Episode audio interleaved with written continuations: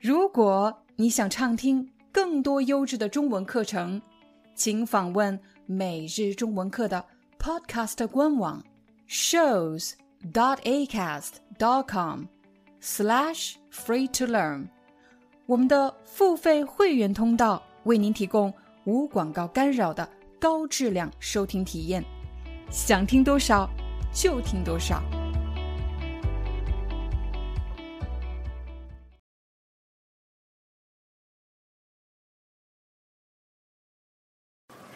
大多数冰箱都分成上下两层。我要考一考你，你知道冰箱的这个部分用中文怎么说吗？这里叫冷藏室。冷藏室，冷藏室的作用是为了保鲜、保鲜、保存食品，并且保持新鲜、保鲜。那这个地方呢？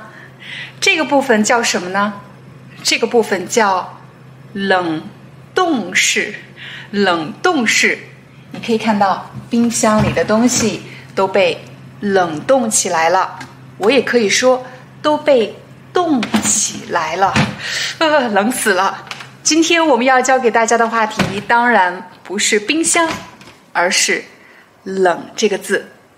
如果你认识“冷”，也认识“冰”这个字，那么你一定要学会“冷冰冰”这个词。我们可以用“冷冰冰”来形容一个人的态度。假设这是我第一天去上班，我原本以为同事们会很热情的招待我，会很热情的跟我打招呼。可是到了办公室，却没人跟我说话，没人跟我打招呼，他们的态度都冷冰冰的。态度冷冰冰的，就是表示不热情，跟你保持距离。没有温度。再比如，我去银行申请一张银行卡，可是银行的工作人员态度冷冰冰的。他只是问我你要什么卡，叫什么名字，电话号码是多少。他的脸上一点表情都没有，说话的时候都是同一个语气，就好像他特别讨厌说话一样。他的态度。冷冰冰的，其实冷冰冰还有一个近义词。如果你说某个人的态度冷冰冰的，你也可以用冷淡这个词来替换。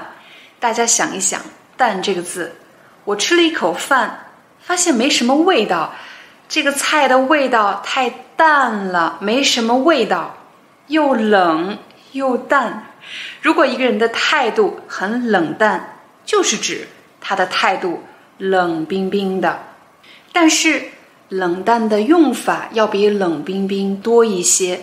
比如“冷淡”这个词还可以做动词，比如老板派你去照顾公司的客户，临走之前他对你说：“这些可都是咱们公司的大客户，千万别冷淡了他们。”这里“冷淡”做动词。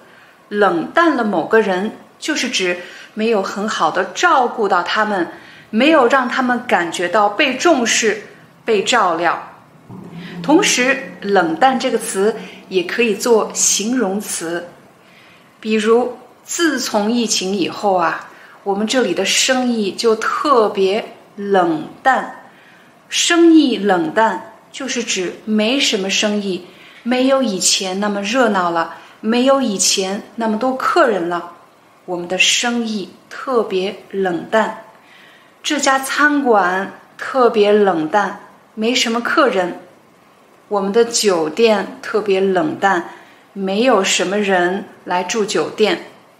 除了冷淡、冷冰冰这两个词可以形容一个人的态度以外，你还要学会冷漠这个词。假设你走在路上。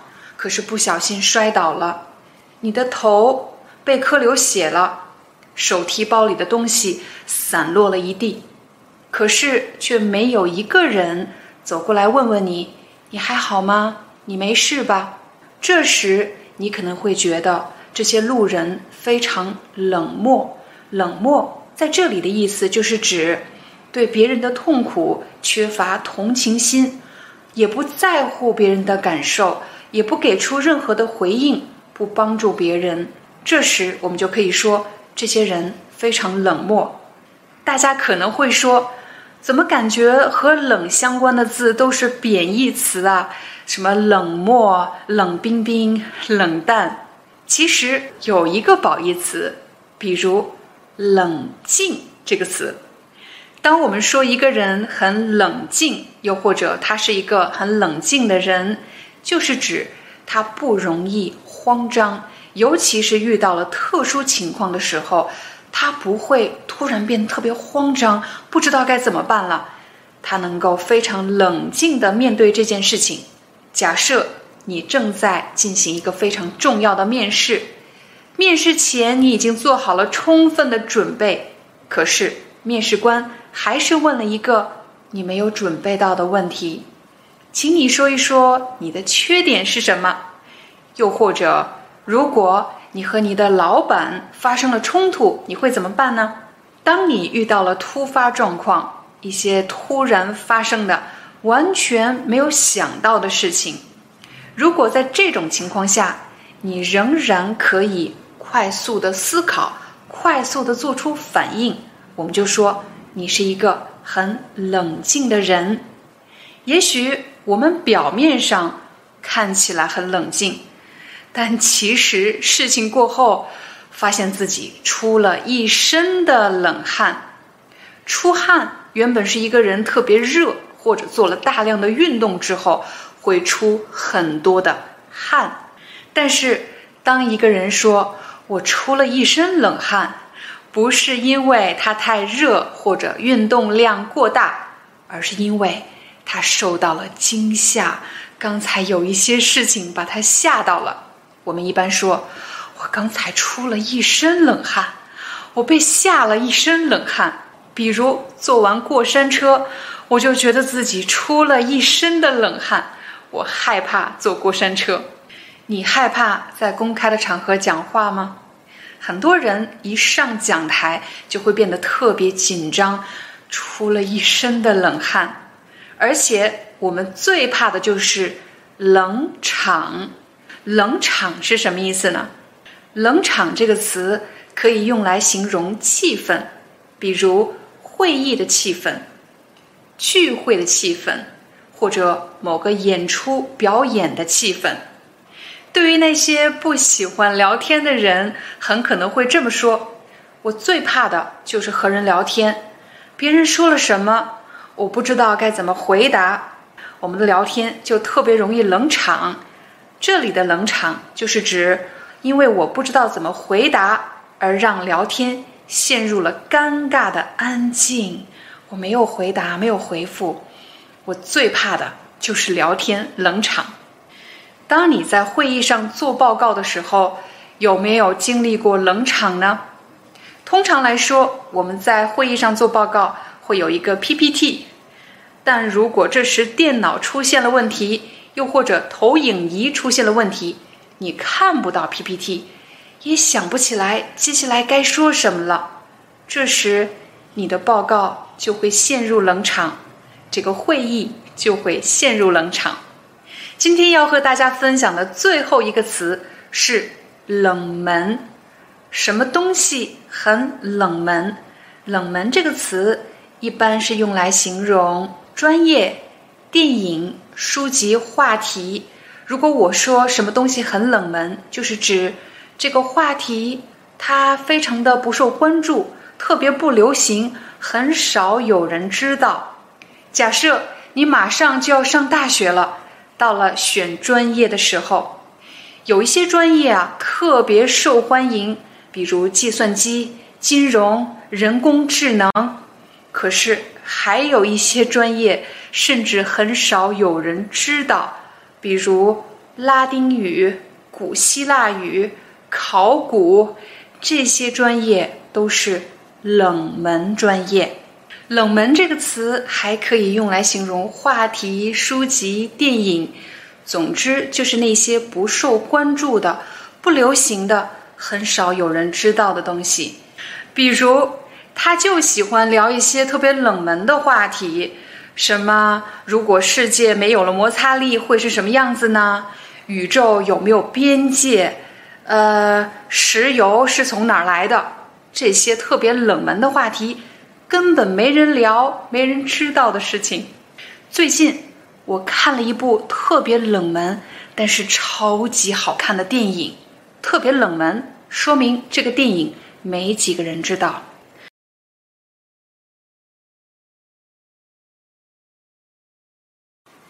你吃过这种糖吗？如果有来自土耳其的朋友，你肯定认识这个东西。我刚刚学会怎么用土耳其语说这种糖的名字，叫做 lokum，lokum。我的发音发对了吗？听上去像老公老公，但其实呢，这种糖的中文名字叫做土耳其软糖。你看它有多软啊？它非常软。在今天的中文课里，我们将和大家学习几个特别实用的和“软”相关的表达。“软”这个字很好理解，“软”是硬的反义词。这个土耳其软糖很软，这块石头很硬，很硬。但如果你想让你的中文表达更加丰富，只有一个字是不够的。你还要学会“柔软”这个词，比如我的手上拿着一个靠枕，这个靠枕好软啊，好舒服啊。当你想表达什么东西又软又舒服，你就可以使用“柔软”这个词。这个靠枕非常柔软，非常柔软。你问我为什么叫靠枕，不叫枕头呢？你看，枕头。枕头是用来睡觉的，睡觉的这个叫枕头。但如果你坐在沙发上，坐在椅子上，用来支撑你的背部的这种枕头，我们叫做靠枕。靠枕，你除了可以说靠枕很柔软，你还可以说衣服的布料很柔软，它非常的软，非常的舒服，布料很柔软。软这个字，除了可以形容生活中可以看得见、摸得着的东西，软这个字其实还可以用来形容一个人的性格。你有没有听到过这句话？我这个人是吃软不吃硬，吃软不吃硬，难道是吃软的东西不吃硬的东西吗？这句话当然不是这个意思。吃软不吃硬这句话是用来形容一个人的性格。如果我说我这个人吃软不吃硬，指的是如果你好好跟我说话，你好好跟我沟通，我是很容易交流的，我是很好说话的，我会听从你的建议，满足你的要求。但是如果你对我很强硬，给我施加了很多的压力，我反而会变得非常的强硬，很难沟通。你是一个吃软不吃硬的人吗？吃软不吃硬这个表达虽然有一个“软”字，但其实它是用来形容那些性格特别强硬的人的。但其实还有一个四个字的表达，用来形容那些性格特别软弱的人，比如软弱无能。软 软弱表示无力，无能呢缺乏能力。什么样的人叫软弱无能呢？如果一个人任由别人用任何方式对待他，就算欺负他，他也不敢生气，不敢反抗，不敢打回去，只好默默的忍受。这时，我们就会说这个人软弱无能，软弱无能。软弱无能这个词，除了可以用来形容人以外，其实也可以用来形容企业或者政府机构。比如，一个国家受到了外敌的侵略，可是政府却无力保护他的人民，任由普通民众受到战争的侵害和残杀。这时，我们就会说这个政府软弱无能，软弱无能。如果一家企业将要被恶意收购，可是企业的高层却不能拿出有效的措施来保护企业的利益，保护员工的利益，我们就会说这家企业的高层软弱无能，软弱无能。软这个字除了可以用来形容性格以外，其实我们还会在软的前面加上一些器官，比如心软了、手软，还有耳朵根软。这些表达到底是什么意思呢？我们先来看第一个心软。如果你发现你的爱人或者你的恋爱对象同时跟另外一个人有恋情，你会原谅他吗？也许你这个时候会说：“我是绝对不会原谅他的，我要立刻分手。”可是如果他苦苦求你呢？求求你了，再给我一次机会吧。如果你选择了原谅他，那我们就可以说。你心软了，你选择原谅他，你选择理解他，你选择不惩罚他，你心软了。你是那种容易心软的人吗？就是指你是那种容易原谅别人、理解别人的人吗？在某些情况下，我确实是一个容易心软的人。比如我的孩子做错了什么，他们可能会说：“妈妈，我以后再也不这样了。”我就真的心软了，选择不惩罚他们，或者不要给他们太过严厉的惩罚。可是，在某些情况下，我是绝对不会心软的，我反而是一个心很硬的人。遇到什么情况下呢？如果一个人反复的用同一种方式伤害我，我是绝对不会心软的，我不会给他们下一次机会，我会变成一个心很硬的人。说完了心软，我们再来说一说手软这个词。当我们说绝对不可以对某个人手软的意思，其实是指不可以减轻对某个人惩罚的力度。假设我们抓住了拐卖儿童的犯罪分子，难道我们只要求他交两百块钱的罚款就可以回家了吗？当然不行。在这个时候，绝对不可以手软，就是指。绝对不可以减轻对这些人惩罚的力度，当然要把他们送进监狱，让他们再也没有机会来伤害儿童，伤害那些无辜的家庭。如果有一个人拿着刀或者拿着枪，随时要威胁你的生命，这时候你要怎么保护自己呢？难道你说你把他推倒就可以了吗？或者拿笔轻轻地扎他一下就可以了吗？当然不行。这个时候绝对不可以手软，什么意思呢？是指绝对不要给他留出攻击你、伤害你的机会和余地。这时候，大多数人会选择做出反击，让这些坏人失去攻击你的能力。最后，我们再来看看“耳朵根软”这个表达。耳朵根是什么地方呢？你看，这是耳朵，耳朵后面的位置，这个地方叫耳朵根。当然，这是一个非常口语的表达。有时候你会听到人们这么说：“他耳根特别软，他耳根特别软。”当一个人别人说什么他都听从，没有办法自己做决定，态度变来变去的，我们就会说这个人耳根特别软。比如你要上大学了。有人告诉你学金融比较好，好，我学习金融；又有人告诉你说学什么金融啊，应该学计算机专业，你又改了你的专业，变来变去，别人说什么你都听，我们就会说这个人耳根特别软。在你们家是爸爸说了算还是妈妈说了算呢？在有些家庭中，妈妈的态度特别强硬，性格特别强硬。比如说爸爸已经做好了决定，今天要做什么，可是只要妈妈跟他说不行，今天我们要做另外一件事情，他就很容易改变自己的态度，改变自己的想法。这时你肯定会说，我爸是个耳根特别软的人，我妈说什么他都听。如果在办公室呢，你的老板是一个耳根特别软的人，很可能他是一个没主见的人。只要旁人给他提建议，他就听；所以他的态度总是变来变去的，很容易受到别人的影响。我们会说这个人耳根特别软。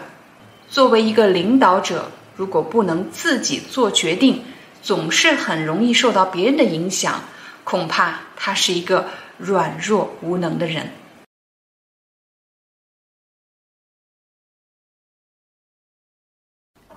你和女朋友逛街的时候会帮她提包吗？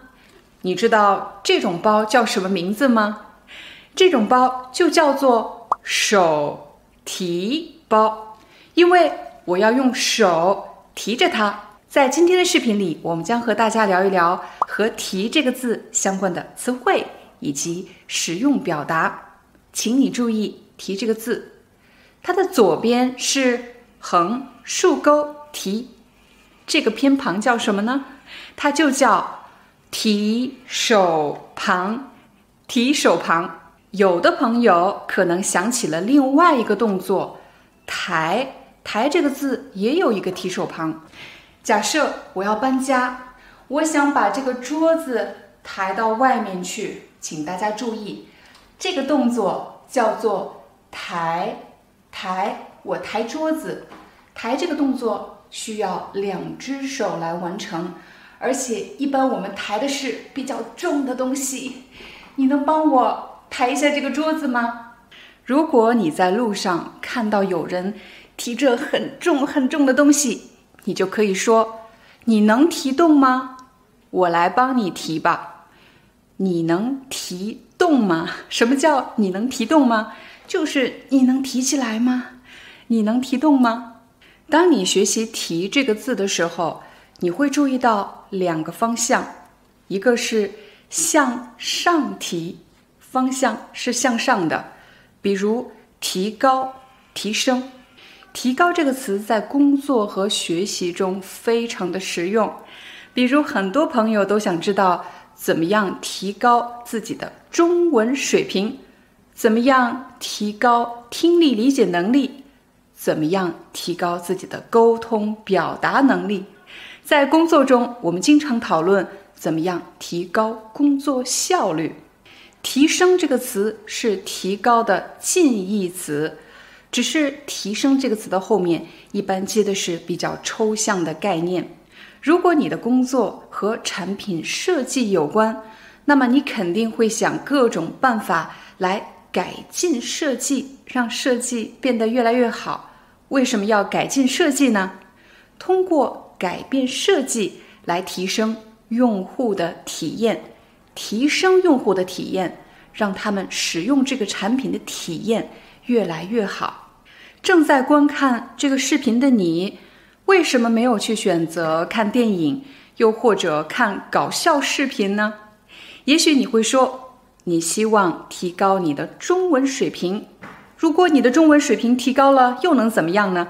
其实我们每个人都在不断的学习各种各样的新技能，为的是提升个人的价值，提升个人的市场竞争力。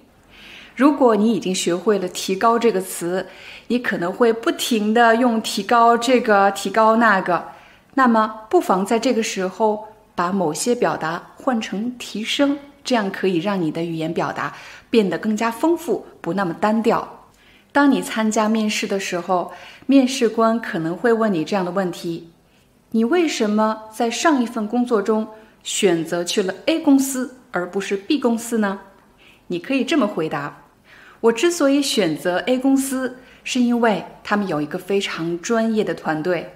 通过在这个团队里三年的学习，我不仅提高了业务能力。开阔了眼界，同时也提升了我在这个领域里的竞争力。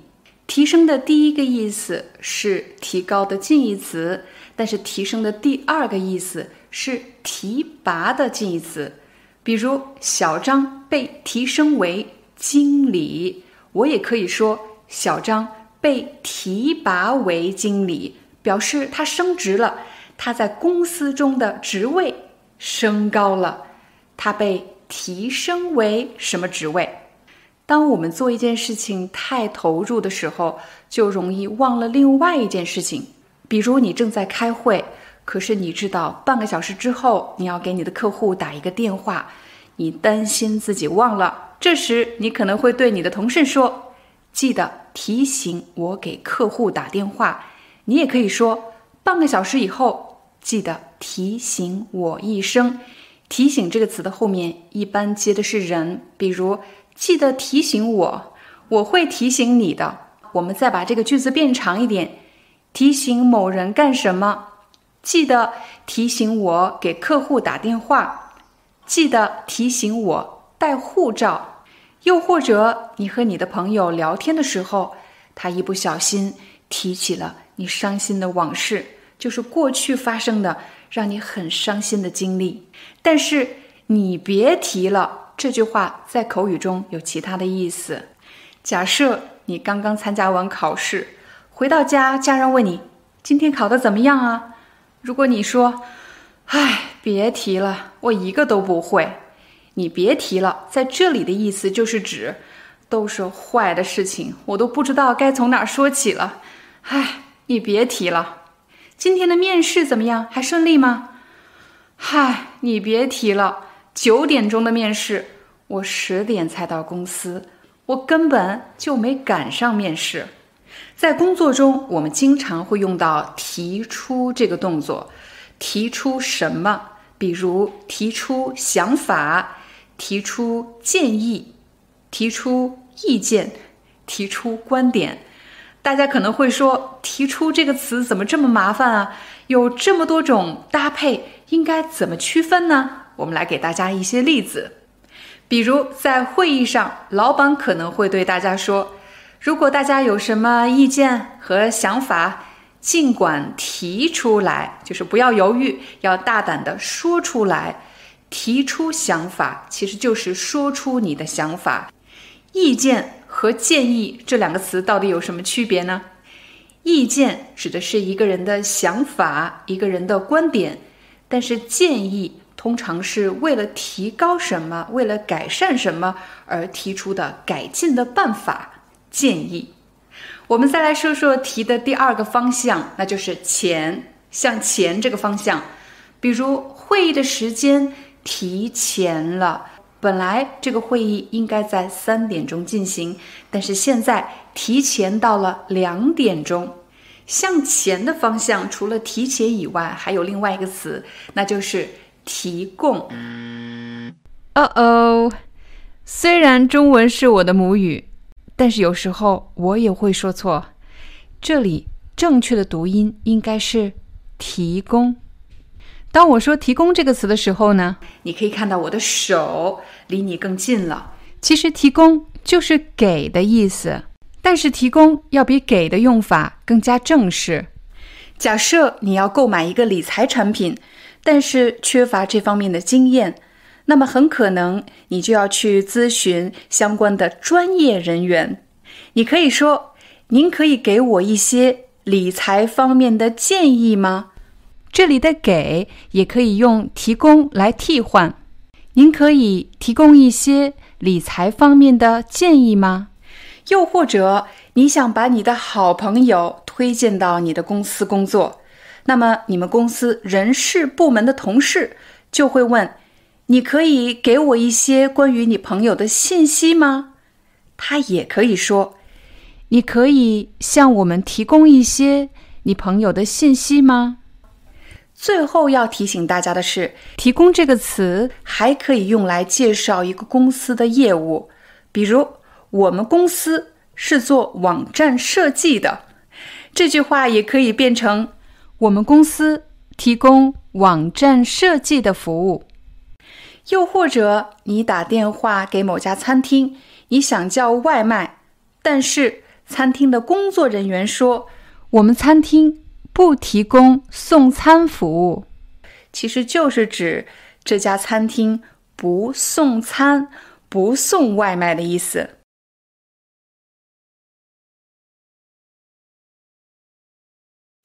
你知道吗？像刀这种东西是越钝越危险的。钝是什么意思？钝其实是一个形容词，可以用来修饰刀这样的东西。如果我说。一把刀很钝，就是指它不锋利了。锋利是钝的反义词。如果一把刀很钝，那么我在切东西的时候就要使出很大的力气。由于我们用力过度，所以反而容易发生危险。怎么样让这把刀重新变回锋利呢？当然是磨刀。磨刀，我现在正在磨这把刀。在今天的中文课里，就让我们说一说“磨”这个字。我手上拿的这个东西叫什么呢？这个叫磨刀石，它是一种石头，是用来磨刀用的，所以我们叫磨刀石。通过磨这把刀，使它重新变锋利，是因为有摩擦力。中文有句表达：“临阵磨枪，不快也光。”临阵是什么意思呢？表示马上要上战场了。磨枪真的是磨那个手枪吗？其实指的是磨刀，擦拭自己的武器。磨枪，临阵磨枪，不快也光，其实就是指事到临头了，马上就要做什么了。这个时候才去努力，才去准备，虽然不会改变这件事情的结果，但是总好过完全不做努力，完全不做任何准备。比如你明天就要考试了，这个时候才复习，也许你的朋友会说：“明天都考试了，还复什么习呀？没用的。”你就可以说：“临阵磨枪，不快也光。”就算现在复习，不会真的提高我的考试成绩，但是总好过什么都不做的强。又或者你明天要去参加一个重要的面试，可是你到今天才想起来准备。如果有人劝你不用费劲了，不用努力了，你就可以说：“临阵磨枪，不快也光。”你会发现在我们的鞋子的鞋底经常会有各种各样的花纹，这些花纹当然不仅仅只是为了好看，而是借助摩擦力防止人们摔倒。可如果一双鞋子穿的时间太久了，你看这个鞋底已经磨平了，磨平了，之前的花纹没有了，被磨平了。如果一双鞋子不合脚，很可能一天下来，你会发现脚上磨出了水泡。鞋子不合脚，就是指鞋子不合适，被磨出了水泡。水泡其实是指皮肤由于过度摩擦而鼓起来了，而且里面有很多的液体。这个小小的泡，我们就称为水泡。我的脚上被磨出了水泡。有很多人的工作是要用双手来完成的，一开始可能只是手上磨出了水泡，可是即便磨出了水泡，还是要每天继续做这份工作。渐渐的，手上不再有水泡，而长出了老茧，也称为茧子。手上被磨出了老茧，手上被磨出了茧子。茧子其实是皮肤硬化后的一种结果，摸上去硬硬的。你的手上有茧子吗？你的手上有老茧吗？你平时戴墨镜吗？你知道怎么样保护好自己的墨镜吗？你看我的这副墨镜，被磨损的很严重，损表示损坏，被磨损了。你可以看到在镜片上有很多。划痕，划痕，痕表示痕迹，被坚硬的物体划过的痕迹。我的镜片上有很多划痕，这副眼镜磨损的很严重。如果你认识了“磨”这个字，那么你一定要认识“磨练”这个词。磨练是什么意思呢？老年人经常对年轻人说：“年轻人多磨练磨练就好了。”就是指。年轻人多经历一些困难，并不是坏事。通过解决困难、面对问题，让他变得经验更加丰富、更加强大、更加有力。用“磨练”这个词，可以说出很多正能量的、激励人的话，比如逆境可以磨练人的意志，困难可以磨练人的意志，艰苦的环境能磨练一个人的意志。假设今天是你大喜的日子，也就是是你结婚这么好的一个日子，可是早上起来就在下大雨，到了中午的时候婚车又坏了，你可能会觉得为什么我这么倒霉呢？今天是我结婚大喜的日子，怎么有这么多不好的事情发生呢？你的中国朋友可能会用这句话来鼓励你，他会说：“好事。”多磨，什么叫好事多磨？就是指在好的事情发生之前，总是会发生一些波折。但是不管怎么样，最终好的事情还是会来到你的身边。假设你今天要去参加一个非常重要的面试，可是刚出门就摔了一跤，你心里会想：我怎么这么倒霉呢？今天要参加一个很重要的面试，这时你可以对自己说。好事多磨，好事多磨。假设上学的时间马上就要到了，可是这个孩子在家里走过来走过去，一会儿收拾一下书包，一会儿照一下镜子，总之他就是不着急去上学。这时他的爸爸妈妈可能会说：“你别磨蹭了，马上就要迟到了，赶紧出门吧。”你别磨蹭了，就是指你别拖延了，别再等了。快去吧，快去上学吧。假设我和我的朋友约好了今天去跑步，我在他家楼下已经等了二十分钟了，他怎么还是不下来呀？这时我就会打电话跟他说：“你在磨蹭什么呢？我都等了你二十分钟了，你在磨蹭什么呢？就是指你怎么还不下楼啊？你因为什么事情拖了这么久不下楼啊？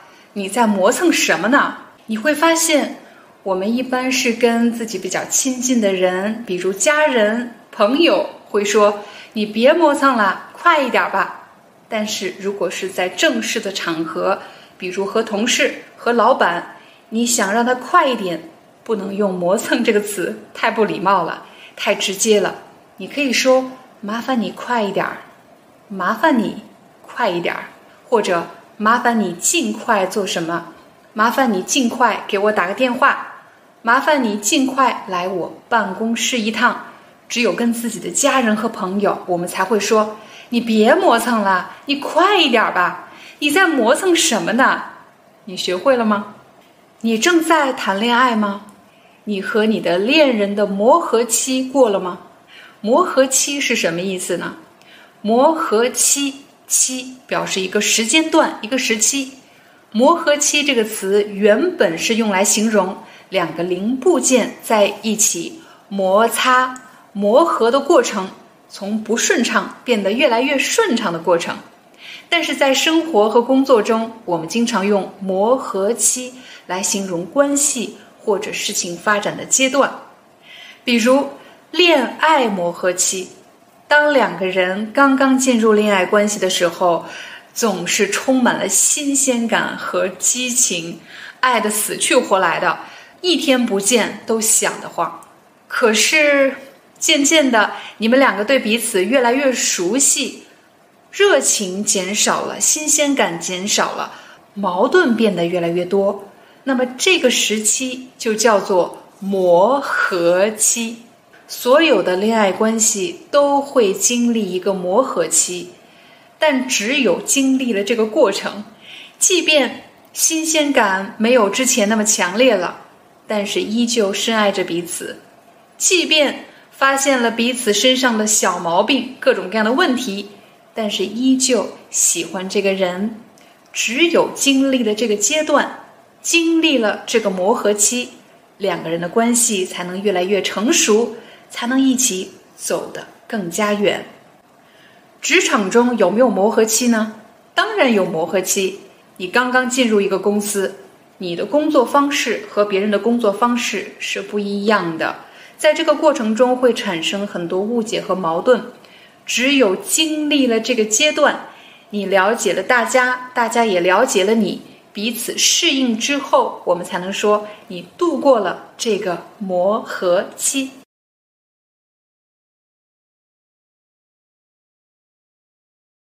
我马上就要吃晚饭了，你看我正在洗手。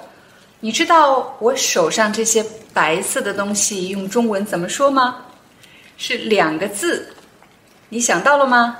它叫泡沫。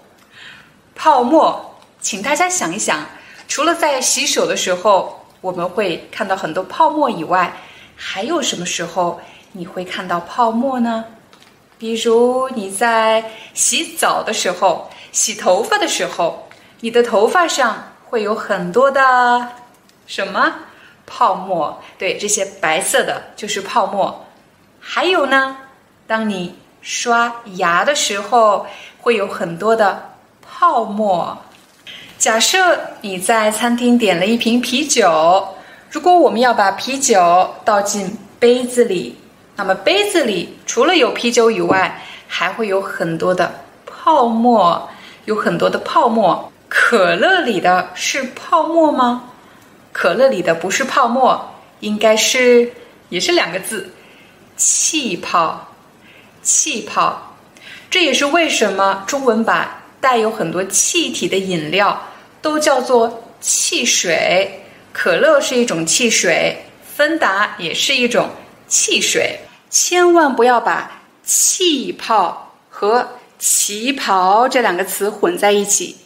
旗袍是一种传统的中国女性的服装，旗袍二声二声，但是气泡是四声四声。气泡，你可以在我的手上看到一些透明的小泡泡。孩子们喜欢玩吹泡泡，吹泡泡。人们把泡泡爆裂时的样子叫做泡影。如果你有一个梦想，但是这个梦想没有实现，我们就可以说你的梦想成了泡影，像泡泡一样，啪的一下爆裂了。这是什么呢？这是电灯泡。电灯泡，在刚才的三个例子里，“泡”这个字都是做名词使用的，但其实“泡”也可以做动词。我想泡一杯茶喝。我想泡一杯茶，为什么不说倒一杯茶呢？因为你看，我这里有一个茶包，我要把茶包放进水里。泡一段时间，泡一泡再喝，这样茶的味道更好。如果你来我家做客的话，我可能会对你说：“我帮你泡一杯茶吧。”你想喝什么茶？我们都知道白色的衣服很难洗，所以有时候会放在水里先泡一泡，泡一泡再洗。我们在吃海带还有吃木耳的时候，会先泡一泡。泡一泡再吃。也许你知道这个东西叫方便面，方便面可以干吃，也可以泡一泡再吃，所以这个东西也叫泡面。泡面，你经常吃泡面吗？当你忙了一天回到家，你可能最想做的事情，就是在浴缸里好好的洗个澡，泡一会儿。所以你也会听到人们说。去泡个澡吧，去泡个澡吧，是指在浴缸里泡一会儿。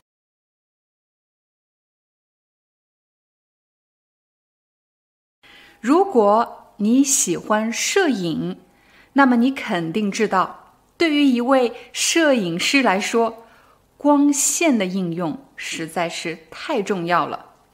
如果我把我们的摄像机移到这个位置，你可能会说，廖老师不行，这里的光线太强了。没错，这里的光线太亮了。可如果我把摄像机移动到这个位置，你可能觉得这里的光线太暗了。在今天的课程里，我们要和大家聊的不是摄影这个话题，而是和光相关的词汇以及实用表达。我们先来和大家玩一个。快速的填字游戏，你要做的就是在“光”这个字的前面填入一个汉字，把它变成一个词。我们一共要挑战五个词，每个词你有三秒钟的思考时间。第一个，太阳发出来的光叫什么呢？阳光。月亮发出来的光叫什么呢？月光，星星发出来的光呢？星光。如果是蜡烛发出来的光呢？烛光。最后一个，灯发出来的光叫什么呢？灯光。你都答对了吗？现在是夏天，从中午十二点到下午四点这个时间段，阳光是最强烈的时候。这时我们出门要戴墨镜，而且要涂抹防晒霜。我们怕的不是阳光，而是阳光里的紫外线。有哪些词可以用来形容天气特别好呢？你当然可以说今天是个大晴天。今天天气特别好，同时你也可以说今天阳光明媚，就是指天气特别晴朗的意思。阳光这个词其实还可以用来形容一个人的性格。如果我说某个人他是一个特别阳光的人，就是指他性格特别好，特别开朗，特别爱笑，像阳光一样给别人带来快乐，给别人带来温暖。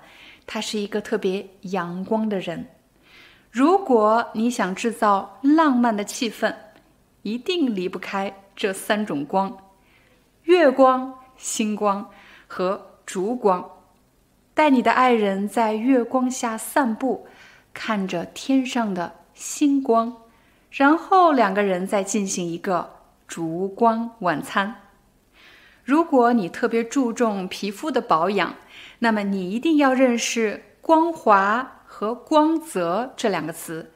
有很多护肤品都承诺，使用了他们的产品可以让你的皮肤更加光滑、更加有光泽。光滑，你看，光滑，一个人的皮肤很光滑，就是指他的皮肤不粗糙，你摸的时候特别柔顺。而有光泽，就是指有光亮，不是特别的暗淡，有光泽，好像皮肤会反光一样。在地铁或者很多公共场所，你可能会见到这样的标识：小心地滑。工作人员刚刚拖过地，所以他要提醒大家，走路的时候不要滑倒了。如果你来我家做客，我刚刚拖完地。我可能会对你说：“小心地面光滑，光滑表示现在的地特别滑，容易摔倒。小心地面光滑。”假设你是一名运动员，如果你代表你的国家去参加奥运会，你肯定会感到非常的光荣，因为你代表的是你的国家或者你的团队。又或者你是一名学生。你代表你的学校去参加一个学术交流活动，你代表的是你的学校，你因为代表学校而感到光荣。光荣指的是你为一个组织、为国家做出了贡献而获得的荣耀，就称为光荣。当你走进中国的餐厅、酒店或者各种商铺的时候，你可能会经常听到里面的服务人员说。欢迎光临，光临是什么意思呢？光临其实是一个敬语，就是表示客人给主人带来的荣耀。但是我们在日常中呢，并不会刻意注意光临是什么意思。你只需要理解，欢迎光临就是指欢迎您的到来。光其实还有景物的意思，比如你去某个城市旅游，你要坐他们的。观光巴士，观光看什么呢？看景观，看景色。在这里，光表示景物，观光巴士或者观光缆车。除此之外，光还有三种用法，在生活中非常的常见。比如，他把饭都吃光了，一点都没给我剩；他把可乐都喝光了，一点都没给我剩。这里的“光”表示没了、完了。下一个“光”的意思是表示露着，就是没有穿什么东西。比如，你现在是光着脚呢？还是穿着鞋子。如果你光着脚，说明你没有穿袜子，也没有穿鞋子。如果你是男生，在你的国家，平时你散步的时候可以光着膀子吗？光着膀子就是指没有穿上衣，光膀子。光的下一个意思是表示指什么？假设你来我家做客。我请你来我家吃晚饭，有可能你比较拘谨，你觉得不好意思，所以你只吃米饭不吃菜。这时我可能会说：“你别光吃米饭啊，多吃点菜。”你别光吃米饭，就是指你别只吃米饭。光在这里非常的口语，你别光吃米饭啊，吃点菜。我光顾着给大家拍视频了，忘了做饭了。我光顾着给大家拍视频了，就是我光想着，我只想着给大家拍视频了，忘了做晚饭了。如果只是看着“光”这个字，让你想到了什么呢？根据《说文解字》的记载，“光”这个字的甲骨文，它的字形看上去非常像一个人跪坐在地上。他跪坐在地上，头顶有火光。你千万不要理解成一个人的头着火了。也许《说文解字》可以帮助我们理解汉字的历史，但是它的解释似乎很难和我们现代人的生活经验联系起来。所以这时就需要加入你自己的联想和理解。比如，当我教我的学生学“光”这个字的时候，我给他们看这幅图。光的上半部分竖撇点，就好像是地平线上升起的太阳的光线；而下面的撇竖弯钩，就好像在你面前展开的一条大道。我必须非常诚实的告诉大家，我和你一样，也只是对中文的文字感兴趣，但是呢，我并不是这方面的专业研究人员。我给你分享的所有内容，都仅仅只是我个人的理解和发现。我相信很多人都有类似的疑问：明明只是“光”一个字，怎么就变成了这么多的词呢？如果你仔细去看这些词，你会发现它们是有层级划分的。我相信“光”这个字在最初被创造的时候，它的意思是比较简单的，单纯就是指发光体。发射出来的光，比如你看到的灯，这个灯是一个发光体，它发出来的光，灯光；又或者是我们每天都见到的太阳，太阳发出的光，阳光。紧接着，它的意思又发生了一些变化。你可以在我的桌面上看到有一些水果，这些水果的表面呢，因为光的照射而反射出来的光，所以就有了。光泽这个词，如果一个什么东西的表面有光泽，说明它可以反光，它可以反光。有光泽可以用来形容一个事物会反光。我们再来看光的第三层意思，如果缺乏光线，那么一个人的脸上，他的光线也是非常暗淡的。可如果我从阴暗的角落走到了光明的地方，你会发现。光线打在我的脸上，我的面部好像在发光一样，有了光泽。而第三层意思指的不再是人们看到的光泽，而是指抽象的光荣，一种荣耀。如果你已经理解了物体表面反射出来的光，它非常有光泽，很光滑，那么它还有一个更抽象的意思，可以表示什么都没有。空的。如果你可以理解吃光了、喝光了这个“光”，那么你也能够理解，当我们什么都不穿的时候，也可以用“光”这个字，比如光着脚。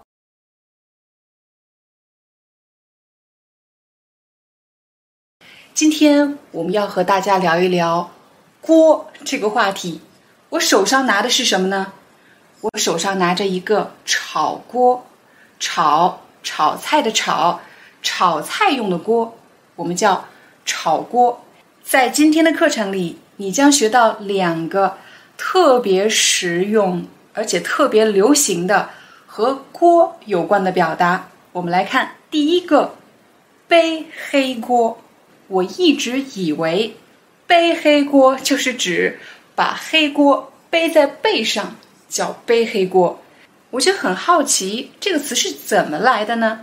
后来发现，背第一个背其实原本不是背，不是背东西的背，而是背，背地里的背，在背地里就是表示在暗地里，别人看不到的地方。黑锅其实跟锅也没有关系，黑锅其实也跟锅没有关系，应该是黑过，被别人黑过。在暗地里被别人黑过，可能你会说：“老师，我听得越来越糊涂了，到底是什么意思呢？”刚才你听到的那么一长大段，是关于“背黑锅”这个词是怎么来的。但是到了今天，人们就是读作“背黑锅”，“背黑锅”。我先不告诉你“背黑锅”是什么意思，我来给你一个场景，请你来猜一猜“背黑锅”。到底是什么意思？假设我把一份非常重要的文件送到了我同事的办公室，可是当时他不在办公室。后来老板问他：“这份文件呢？”我的同事却说：“我根本就没有把文件送过去。”他怎么能这样呢？我明明把文件放在他办公桌上了，肯定是他弄丢的。可是他却说。是我没有送到他办公室，他凭什么让我替他背黑锅呢？在这里，我替他背黑锅，其实就是指我替他承担责任。他怎么能让我替他承担这个责任呢？他怎么能让我替他背黑锅呢？在职场中，你有没有替别人？背过黑锅呢？我们再来看第二个表达，甩锅。甩锅，甩其实是一个动作。比如女孩子有长头发，我们喜欢甩头发，甩头发。甩锅，难道真的是把锅甩出去吗？当然不是这个意思。其实呢，甩锅这个词最开始。跟锅没有任何关系，它原本是指甩过去，甩过去，把什么甩过去呢？当然不是把锅甩过去，而是把责任甩过去，把自己应该做的工作甩过去。比如初到职场，我们难免要去做一些别人不愿意做的工作。假设有一份非常重要的合同需要签署。在签署之前，需要首先检查一下条款的内容有没有问题。可是，如果检查的人不细心，让合同出现了问题，那么最后他就要承担责任。如果你很不幸的遇到了一个喜欢没事儿就甩锅的人，那么他很可能会对你说：“麦克，你刚来咱们公司。”应该多了解一下公司的业务。我这儿刚好有一份合同需要检查，这个机会就交给你吧。你检查完以后交到老板办公室，他等着要呢。就这样了，给你。检查合同原本不是麦克的工作，但是有人为了推卸责任，为了做那些自己不想做的工作，所以把锅甩给了麦克。假设有顾客投诉某家餐厅的食材不新鲜，如果这个老板不愿意承担责任，很可能就会把责任推到这家餐厅新来的临时工身上。他可能会说是临时工工作不认真，缺乏经验，所以购入了不新鲜的食材。通过解雇临时工来平息食品安全的风波，这种做法就是在甩锅。他把责任甩到了临时工身上，他把责任推到了临时工身上。他在干什么？他在甩锅。在今天的课程里，你学会了两个表达，一个是背黑锅，还有一个呢是甩锅。甩锅，有时候人们会把“帅哥”这个词故意写成“帅锅”。帅锅，为什么呢？其实是在开玩笑，说某个人是个帅哥，但是不好好说话，非要把它写成“帅锅”。帅锅这个词呢，其实是四川人在说话的时候特有的四川口音出现了“甩锅”“甩锅”。比如啊，在四川话里把哥哥叫做“哥哥哥哥”，那么帅哥呢，自然而然就变成了“帅锅帅锅帅锅”，听上去就好像在说“甩锅甩锅甩锅”。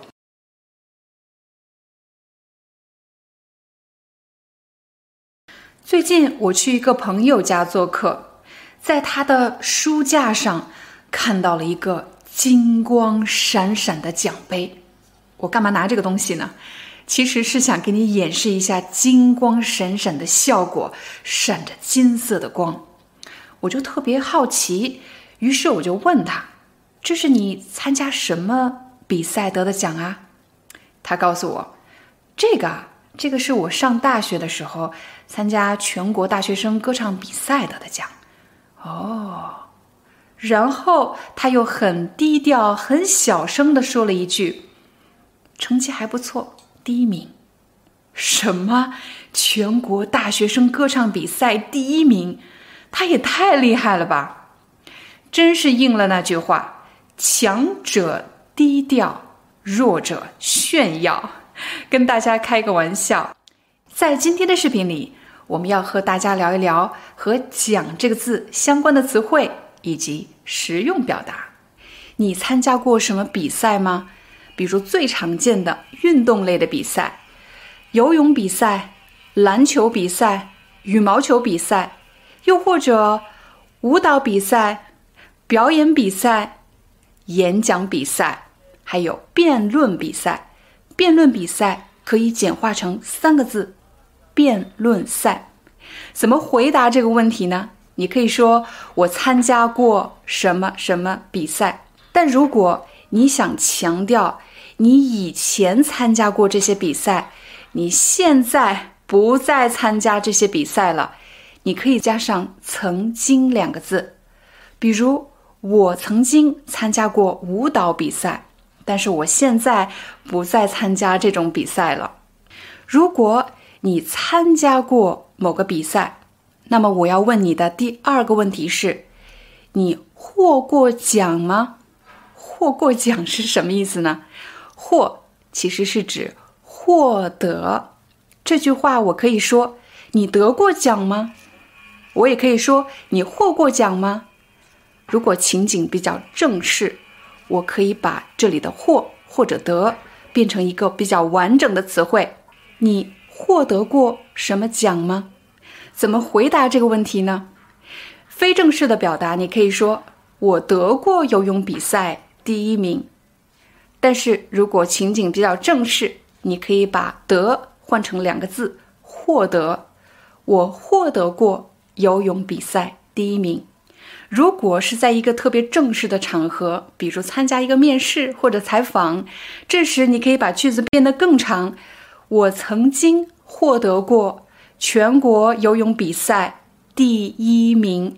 你会注意到我们加了“曾经”两个字。我曾经获得过，这里要用两个字。什么比赛呢？不能只说游泳比赛，要把比赛的具体名称说出来。我曾经获得过全国游泳比赛第一名。有的朋友可能会说：“你得过游泳比赛第一名，我也得过奖啊。你得的是什么奖呢？是奖牌、奖状，还是奖杯呢？我手上拿的这个东西叫什么呢？请大家猜一猜：奖状、奖杯，还是奖牌呢？这个东西叫奖牌。我们在什么情景中会见到奖牌这样的东西呢？当然是体育类的比赛，比如奥运会，我们会给赢得比赛的前三名选手颁奖，给他们颁发奖牌。颁奖，颁是一个动作，颁发给谁颁发呢？给这些选手，给这些赢得比赛的选手。选手就是人，参加比赛的人，我们称为选手。我们给赢得比赛的选手颁发奖牌，比如第一名颁发金奖、金牌，第二名颁发银牌，第三名颁发铜牌。刚才我们提到了一个词“选手”，千万不要理解成“手”，这里的选手指的是人，参加比赛的人就叫做选手。千万不要和参加面试的人、候选人这个词混淆在一起了。候选人候等候选选择，等待被选择的人，候选人。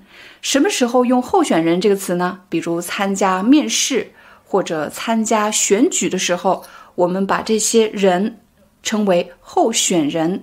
但是参加比赛的人，我们叫选手。我们还可以在选手的前面加上国家名称，比如他是一位来自美国的参赛选手，他是一位来自中国的参赛选手。我们还可以在选手的前面加上号码，三号选手、四号选手、十一号选手。说完了奖牌，我们再来说一说奖杯。我相信有一个奖杯，大家应该都见过，而且都认识。那就是世界杯足球赛冠军所获得的金质奖杯，其实它也叫大力神杯。法国队获得了2018年世界杯的冠军，所以法国队是现任冠军。请大家注意“现任”这两个字，“现任冠军”表示现在他是冠军，可是到了2022年，今年这届世界杯。有可能冠军就不再是法国的了。现任这个词经常用来介绍某个人的职位，比如他是我们公司现任的总经理。为什么一定要在总经理的前面加上一个现任呢？加和不加有什么区别呢？有可能这家公司刚刚改变了总经理这个职位的人选，发生了变化。以前这家总经理是另外一个人，可是这个人已经离开了公司，所以当你想要强调这是我们现在的总经理，新的总经理，你就可以说他是我们公司现任的总经理。现任这个词除了可以介绍职位以外，还可以介绍配偶的身份。有的人可能经历过不止一次婚姻。怎么样介绍自己的第二任或者第三任的妻子和丈夫呢？有的人会这么说：“她是我现任的妻子。”也就是说，她是我现在的妻子。说完了“现任”这个词，让我们再回到奖杯。我手上拿着一个杯子，我当然不是说奖杯长得是这个样子，而是想告诉大家，其实奖杯可以是各种各样的，可以是精致的。可以是水晶的，也可以是玻璃的。很多公司都有年会，年会一般是在年中、年末的时候进行的一个庆典。这个庆典的其中一个项目呢，就是颁奖典礼。颁奖典礼给那些表现突出的员工或者管理者颁奖，这个场合叫做颁奖典礼。你参加过？你们公司的颁奖典礼吗？假设我是我们公司专门负责定制奖杯的，现在奖杯已经有了，可是这个奖杯的头衔应该怎么定呢？头衔是什么呢？奖杯的头衔其实就是指这个奖杯的名称。这个奖杯叫什么名字呢？比如最佳员工奖、最佳管理奖、最佳创意奖。假设你已经站到了颁奖典礼上，手里拿着你刚刚得到的奖杯，也许你还要发表一段简短的获奖感言。我曾经拍摄过一期相关的视频，请点击视频上方的链接，就可以找到这期视频了。我相信大多数朋友对奖牌还有奖杯的概念是比较熟悉的，但是呢，对奖状这个东西是比较陌生的。我手上拿的这个红色的本子是什么呢？这个红色本子里面放着一张非常重要的纸，这张纸就叫做奖状。在中国的学校，如果一个学生表现突出，学习成绩优异，那么他很可能会得到一张奖状。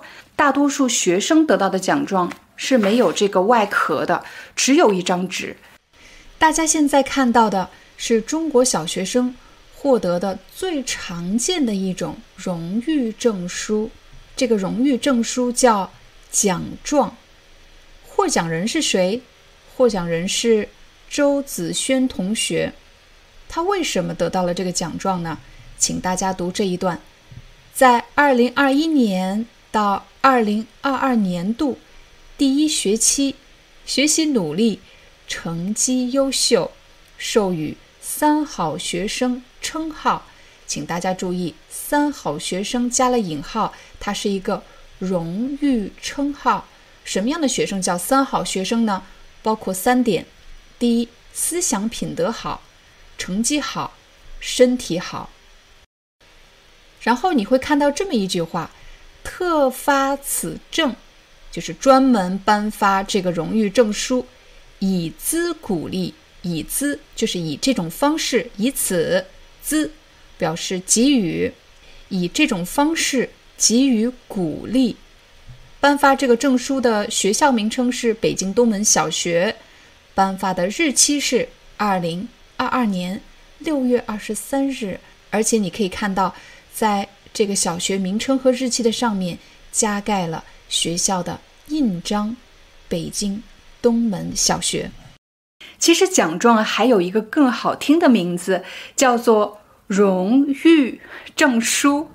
荣誉证书通常在公司里。给一个表现突出的员工发荣誉证书的时候呢，这个荣誉证书的外面一般会有一个红色的本子，这个本子是用来保护荣誉证书用的。